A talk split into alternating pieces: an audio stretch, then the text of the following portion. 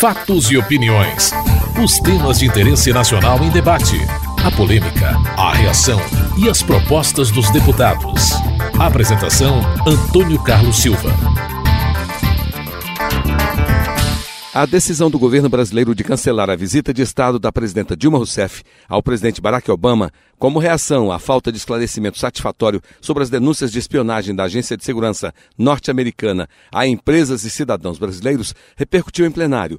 Para Eduardo Azeredo, do PSDB de Minas Gerais, esse tipo de atitude prejudica o país. Somos um país que está aí ao mesmo patamar de França, de Alemanha, que também tiveram denúncias de espionagem, mas que não tomaram esse tipo de atitude, uma atitude impensada, uma atitude levada a efeito por maqueteiros.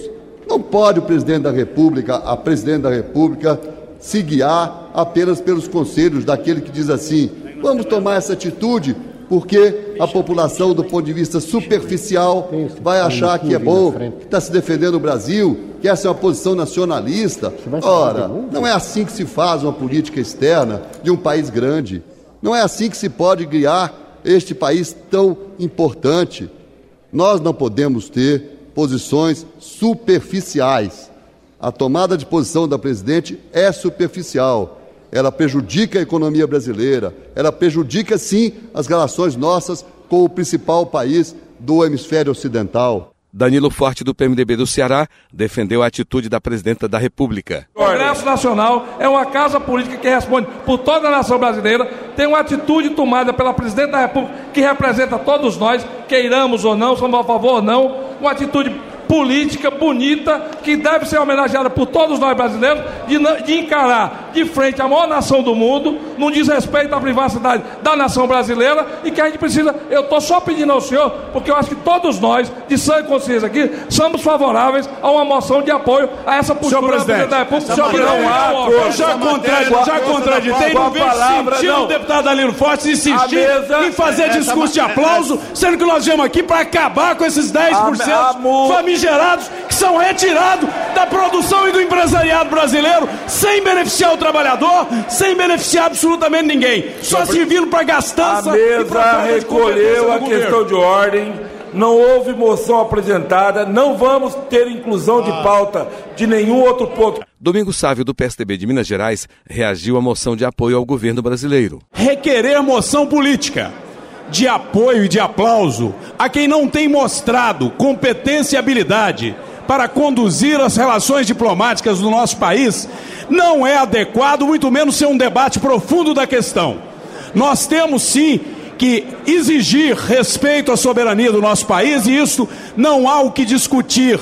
Mas é perfeitamente é, claro que não será com bravatas, tratando de forma inadequada uma questão como essa, que o Brasil, que tem relações comerciais importantes com os Estados Unidos e com diversos outros países aliados, irá superar qualquer episódio dessa natureza. O líder do PT, José Guimarães, lembrou que se constrói soberania com atitude política. Quero dizer à oposição que não aceitou que a matéria fosse discutida e votada, que não se constrói soberania sem atitudes políticas. Não se constrói soberania sem atitudes firmes, como da presidenta Dilma hoje em cancelar, em suspender a viagem aos Estados Unidos. É assim que a gente adquire respeito nas nossas relações internacionais. Portanto, a manifestação da bancada é de absoluta solidariedade a essa manifestação política corajosa e de colocar o Brasil nos trilhos, diferentemente do que foi dito nas suas relações com o mundo, inclusive com os Estados Unidos. Está de parabéns a presidenta Dilma, o governo brasileiro e esse Congresso deveria manifestar-se publicamente em solidariedade à presidenta, como sugeriu o deputado Danilo Forte.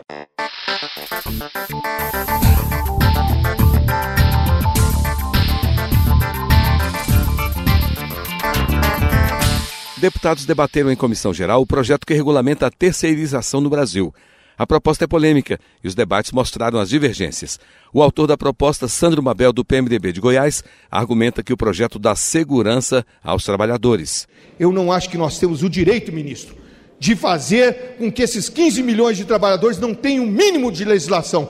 E esse projeto ele faz exatamente isso. Ele dá proteção para 15 milhões de trabalhadores em 17 dos seus artigos. Ele acaba com os picaretas, as empresas que terceirizam mal. Ele não deixa uma empresa terceirizar o que quiser de, de todo jeito, não. Ele simplesmente ele dá condição para a empresa ser um objetivo único, ser especializada, ser uma terceirizadora, dá segurança de receber o fundo de garantia, as férias, o décimo terceiro, ele poder criar a sua família. Por isso, não vamos simplesmente matar um projeto. Vamos trabalhar para regulamentar. A terceirização, ela existe. 15 milhões de trabalhadores no mínimo. E ela precisa de uma regulamentação. Ricardo Berzoini, do PT de São Paulo, afirmou que a proposta, como está, é inconstitucional. Vamos fazer uma lei para proteger esses trabalhadores, para ampliar a proteção que o 331 confere em parte. Confere em parte. Vamos ampliar essa proteção. Mas não é esse o cerne desse projeto. Eu era ministro do Trabalho quando recebi o deputado Sandro Mabel junto com uma série de empresários para discutir esse projeto que estava em elaboração. E quando eu recebi lá, eu deixei claro, deputado Mabel, existe prestação de serviço prevista na legislação brasileira. Não há nada que se acrescentar na lei para fazer prestação de serviço corretamente. Não há nada que se acrescentar na lei para fazer, para respeitar a CLT e a Constituição. O que está se propondo, na verdade, é legalizar a interposição fraudulenta de mão de obra, prática de setores empresariais irresponsáveis que não têm compromisso com esse país. Não é a totalidade dos empresários eu, como sindicalista, conheci empresário correto e empresário incorreto. Nunca levei a luta de classe para o ponto de igualar todos os empresários. Esse projeto, deputado Arthur Maia, e quero reconhecer aqui o seu esforço de buscar o entendimento. Vossa Excelência tem sido um deputado correto nessa direção, de buscar o diálogo, a construção para chegar ao entendimento. Mas esse projeto, do jeito que está, é inconstitucional. Para o relator Arthur Oliveira Maia, do PMDB da Bahia, o projeto acaba com a precarização da relação de trabalho. Aqueles que dizem que a terceirização está associada à precarização estão certos, mas o fazem de maneira maldosa, quando querem dizer que essa precarização não pode ser combatida se nós estabelecermos em lei os critérios que possam exigir que a empresa não seja uma empresa precária porque é óbvio, senhores parlamentares, é óbvio, senhores e senhoras que estão aqui hoje participando dessa sessão, uma empresa precária necessariamente produzirá relações de trabalho precário. E isso a lei definitivamente afasta. Quando nós estabelecemos critérios para que o contrato de terceirização exista, ele com certeza é a garantia de que não acontecerá a fraude contra o trabalhador. Esse projeto de lei ele estabelece que a cada contrato de terceirização que seja realizado, 4% do valor desse contrato será dado em garantia para que ao final do contrato as rescisões sejam efetivamente pagas. Isso não existe hoje em prejuízo exclusivo do trabalhador. Uma coisa é certa, presidente: de tudo que existe nesse processo, o mais importante é acabar com essa insegurança desse critério e atividade meio e fim, que ninguém, ninguém até hoje teve condição de definir o que seja e que só tem trazido prejuízo para o trabalhador e insegurança jurídica para o empresário. Este projeto protege o trabalhador, mas, sobretudo, traz segurança jurídica para as relações de trabalho e de empresa no Brasil. Roberto Santiago, do PSD de São Paulo, criticou quem afirma que não há necessidade de modificar a legislação. Se a súmula 331 do TST desse garantia para trabalhador, aqui nesta casa, o contrato da empresa de limpeza não estaria carregando com ele também o cameraman, o jornalista, o diretor da TV Câmara, que garantia que dá a súmula 331 do TST? Não dá garantia nenhuma a nada. A súmula 331 do TST diz que aqui nessa atividade X você pode terceirizar. Portanto, não venham aqueles que subiram a essa tribuna hoje, intitulados de magistrados da alta corte brasileira, dizer que o TST está resolvendo as coisas dos trabalhadores terceirizados desse país. Quando se fala o 4330 no seu conjunto, no seu acabouço geral, ele é malífico à, à categoria, aos trabalhadores? Isso é mentira. O que nós temos que tratar aqui especificamente é o artigo 4 aonde as empresas pretendem é, terceirizar absolutamente tudo. É evidente que com isso nós não concordamos, que nós temos que tratar da especialidade, nós temos que tratar de não permitir a intermediação de mão de obra, a precarização.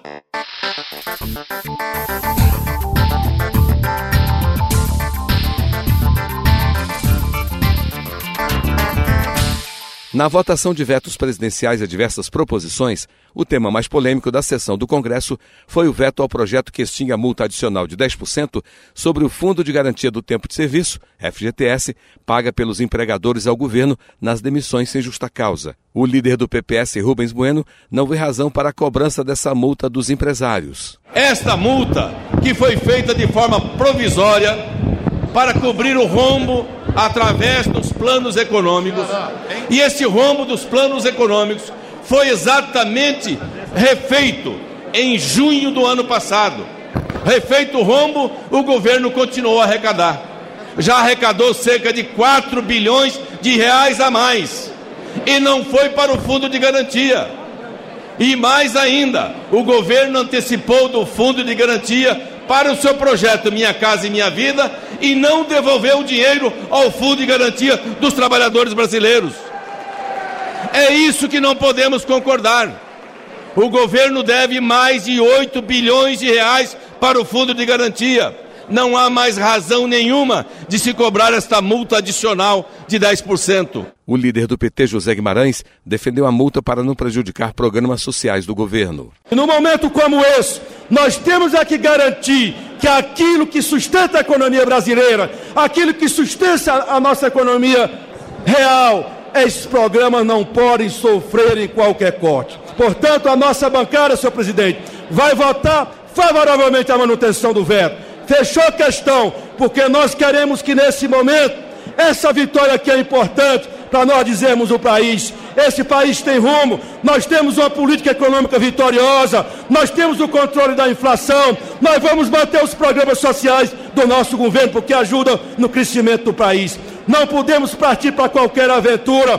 O que está em jogo nesse momento, senhores parlamentares, é a continuidade desses programas sociais, sociais vitoriosos do nosso governo. O líder da minoria, Nilson Leitão, acusa o governo de mentir para a sociedade. O governo do PT prega desoneração de impostos em campanha. Chega no governo, não quer abrir mão de algo que não é dele, que não é de direito. Pior que isso, mente para a sociedade, engana a sociedade dizendo que esse dinheiro é para minha casa, minha vida. Isso não é verdade. Eu fico aqui entristecido de ver um governo federal, o chefe do executivo brasileiro, mentir para a sociedade e para a imprensa. Isso é muito grave. É muito grave. 3, 4 bilhões, querem resolver o problema de 3, 4 bilhões? Aprovem aqui a PEC do deputado Eduardo Cunha, que reduz para 20 ministérios esse grupo que está aí. Para o líder do Democratas, Ronaldo Caiado, o governo está penalizando o empresário. Nós não podemos iludir as pessoas, enganar as pessoas. Hoje isso aqui não interessa apenas aos empresários, não. Isso interessa a toda a população brasileira. O governo não está investindo nada, principalmente na infraestrutura. Quem está investindo são os empresários neste momento, com capital próprio, acreditando no país. E no momento que ele tem que enxugar a sua folha de pagamento, por questões que são variantes múltiplas, que ocorre no dia a dia de uma empresa, ele é com tristeza às vezes ter que demitir seus funcionários e neste momento de crise ele ainda é penalizado com os 40 mais 10% de multa sobre o FGTS. É inaceitável. O líder do governo, Arlindo Quinalha, garantiu a destinação da multa do FGTS para programa social e acusou os críticos de defenderem os mais ricos. Chegou na Câmara dos Deputados, nesta data, algo que ninguém pode questionar, que é um projeto de lei complementar que garante de forma agora explícita que todos os recursos da multa de 10% do FGTS vai diretamente para um programa social de magnitude inimaginável,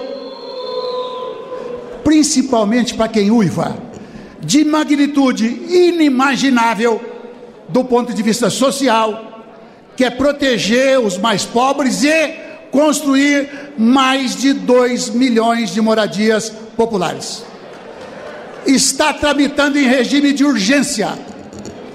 E aqueles que vêm aqui atacar o governo o fazem se escondendo atrás de um discurso ideológico, me perdoem, de quinta categoria para fugir deste debate.